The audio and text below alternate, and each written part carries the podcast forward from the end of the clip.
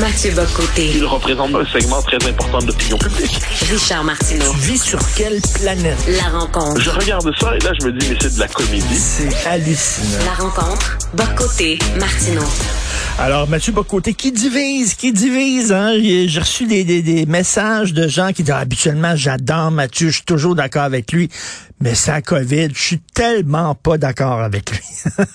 Alors, ta, ta, ta, prise de position divise certaines personnes, tu es très correct aussi, là.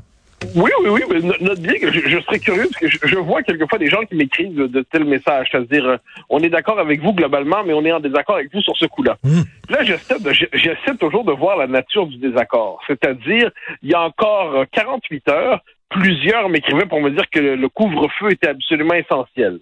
Bon, manifestement, le gouvernement n'est plus d'accord avec lui-même au bout de quelques temps. euh, je, je, je redis, je le dis chaque fois parce que je pense que c'est important de le dire, la vaccination massive est absolument essentielle. Ça, je pense que c'est... Je, je, le, je le redis parce que je pense que c'est vraiment la variable centrale. Je dis et redis, pour être capable de traverser la crise, il faut adapter le système de santé pour ne pas être soumis à un débordement à chaque moment. Je dis et redis, évidemment, faut pas être zouave, faut pas faut pas avoir des comportements cabochons. Donc, dans les transports en, commun, on met le masque. Je, je donne tous ces exemples-là. Mais une fois qu'on a dit tout ça, est-ce que tous ces gens qui disent je suis en désaccord nous en viennent à, à affirmer qu'il est normal pour encore une année de vivre sur le mode du confinement généralisé. Est-ce qu'il est normal, dans leur esprit, que les gens ne puissent plus se recevoir chez eux? Est-ce qu'il est normal dans leur esprit que des lieux de convivialité élémentaire, qui sont les restaurants et autre chose, soient fermés? Est-ce qu'il... Et là, donc, une fois que je dis tout ça, dis regardons à l'extérieur du Québec où le système de santé n'est pas nécessairement en meilleur état partout. Et constatons que nos degrés, le, niveau de mesure qu'on a chez nous, leur les, les mesures qui sont assez contraignantes, coercitives, vont beaucoup plus loin chez nous qu'ailleurs. Alors, et puis, c'est pas comme si la situation va à ce point-là mieux que ça chez nous. Donc, je regarde tout ça, dis, il me semble qu'il faudrait éviter, si on est en désaccord, c'est toujours permis, d'absolutiser ce désaccord. C'est-à-dire là, on est sur le mode, on cherche à trouver la meilleure solution pour vivre et pas simplement survivre sur le mode de la conservation biologique pendant la crise.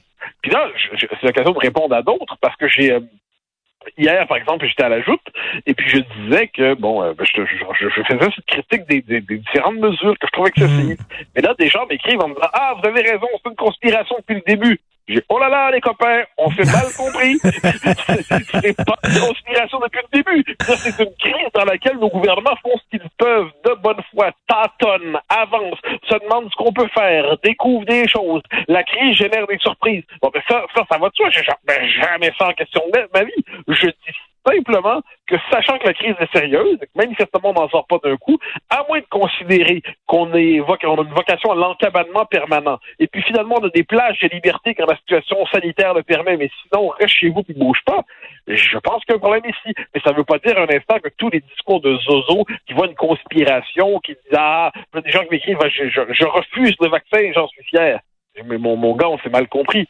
Donc, ouais. il, y a une forme qu'il y a une espèce de, de ligne, il me semble qu'il faut tenir, qui, tient compte à la fois de la, de la situation, du fait qu'il faut vivre, qu'il faut conjuguer les libertés et les exigences sanitaires, puis tout ça me semble pas à ce point-là insensé. Tous les spécialistes le disent, lorsque tu arrives avec des mesures, que ce soit lorsque tu es un gouvernant ou alors même un père de famille ou une mère de famille, puis bon, tu arrives avec des règles à tes enfants, il faut que les règles soient cohérentes, parce que s'il y a un manque de cohérence, les gens lâchent. Euh, euh, là, on nous a dit, François Legault a dit, lorsque la situation va s'améliorer, on va lever le couvre-feu. Ils ont levé le couvre-feu. Est-ce que tu trouves que la situation était améliorée, toi? Pourquoi on l'a imposé couvre-feu? On ne sait pas. Euh, là, on va ouvrir les écoles alors que c'est un lieu d'éclosion important. Par contre, les théâtres et les cinémas qui ne sont pas des lieux d'éclosion sont fermés. C'est à n'y rien comprendre. Ben oui, non, mais absolument. Je pense que quelques règles claires, c'est compris par tous, on les intériorise, on les intègre. Mais là, si on a... Alors, je te donne un exemple français, c'est fascinant. Là, il y a la question de la, rentrée scolaire. Et là, il appelle ça les protocoles ici, le protocole de rentrée. Je pense, je, je donne une, j'exagère, mais il a changé huit fois dans quatre jours, là, ou quelque chose comme ça, là, ou en douze jours. Euh, à la blague, je, je voyais sur Twitter un journaliste dire aujourd'hui, c'est bizarre, le protocole de rentrée n'a pas changé dans la dernière demi-heure, que se passe-t-il? Donc, il y a euh, Partout, on improvise. Partout, on fait ce qu'on peut. Et là, c'est le côté exagérément papillon de nos sociétés. on est des sociétés qui font des règles sur tout. Et là, on cherche à tout, tout, tout encadrer. Alors que peut-être qu'on est rendu au moment de la crise où certaines grandes règles doivent être posées, certains grands principes. Puis ensuite, on laisse vivre et respirer un peu les gens. Alors là, je J'entends l'argument, oui, mais le système de santé va éclater, parfait. J'entends la question des déprogrammations, des, euh, le, le, délestage. Ça, je pense que c'est la question centrale.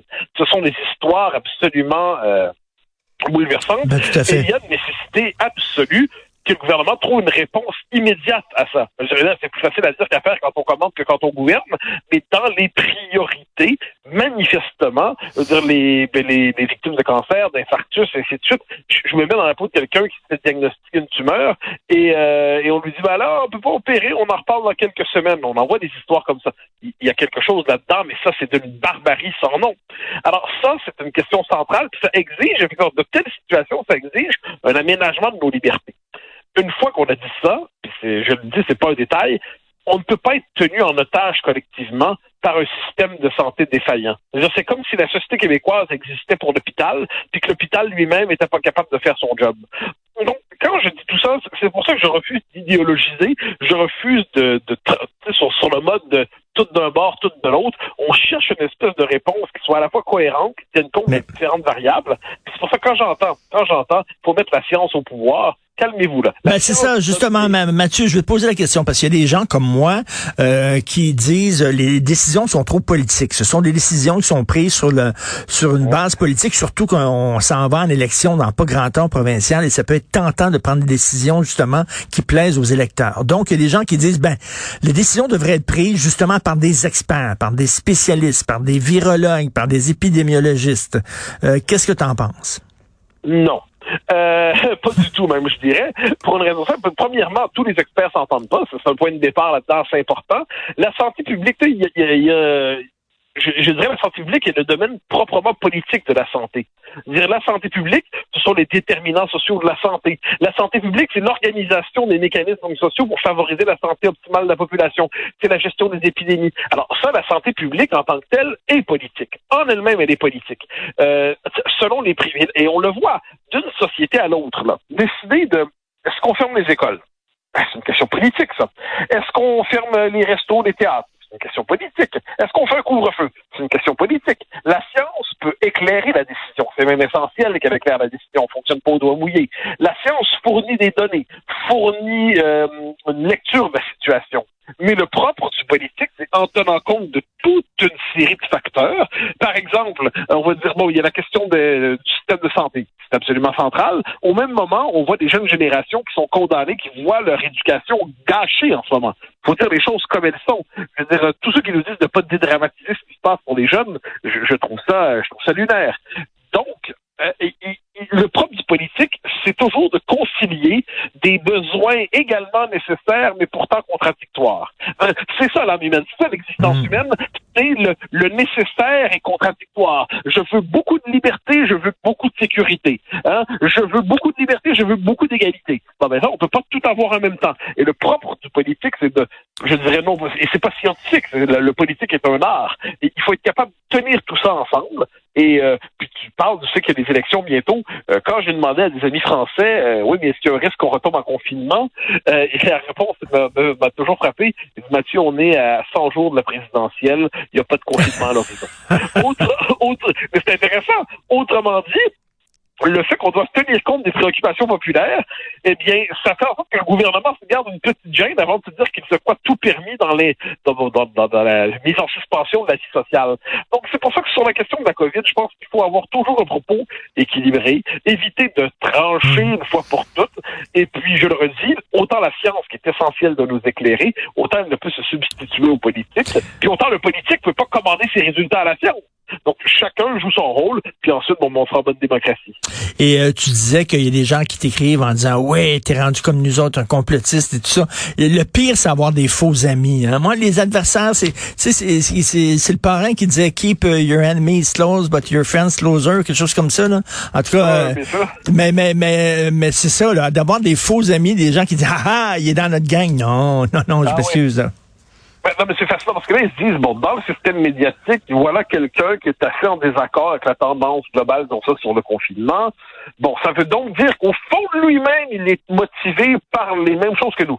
Là, il faut faire le tri. C'est-à-dire, là, euh, ne voyez pas un représentant euh, de votre cause là où il n'y en a pas. Le propos que je tiens, je pense surtout que c'est un propos, puis je le dis en toute, euh, ça je me trompe, mais en toute modestie, je crois qu'il représente celui de beaucoup de Québécois là, qui ont joué le jeu jusqu'à présent. Mm. C'est-à-dire, ils ont, ils ont suivi les règles, ils ont suivi pour vrai. ils se sont fait vacciner une fois, deux fois, trois fois. La quatrième dose, ils vont la prendre. Puis la cinquième, probablement, puisqu'on va comprendre qu'on est sur le mode du vaccin saisonnier pour un temps. Bon, mais ces gens-là, c'est pas des conspirationnistes, c'est pas des complotistes, c'est pas des gens qui sont en train de s'imaginer je ne sais quelle conspiration de Bill Gates, où ils disent que, mais simplement, bon, il va même falloir faire quelque chose à travers tout ça. Ça, je pense que ce sont les gens, dans mes propos, je crois que ce sont ces gens-là à qui je donne un écho. Mais euh, les farfelus euh, qui s'imaginent que tout ça est une espèce de conspiration, euh, je dis, mais on n'est pas dans la même équipe, les gars, tout simplement. Mais, mais c'est une espèce de, de, de rappel d'équilibre. C'est que dans un débat aussi, euh, aussi marquant existentiellement, on dirait que toute personne qui existe dans l'espace public, chacun veut, le mettre dans son équipe.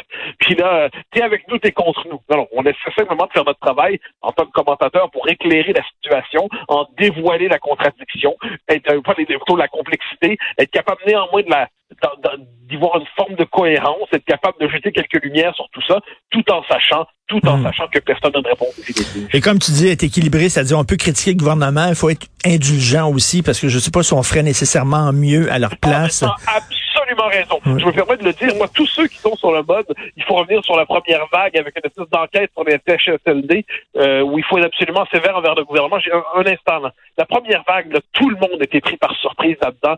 C'était une catastrophe à l'échelle du monde. Et là, quand on, décidait de faire une forme de procès anachronique en fonction de ce qu'on sait aujourd'hui, euh, mais ce qu'on savait pas ou en temps réel, ça, moi, j'ai un instant. Il y a une indulgence légitime pour la gestion dans la première vague. C'était catastrophique. Il y a des vies qui ont été perdues. Il n'y a pas de doute là-dessus.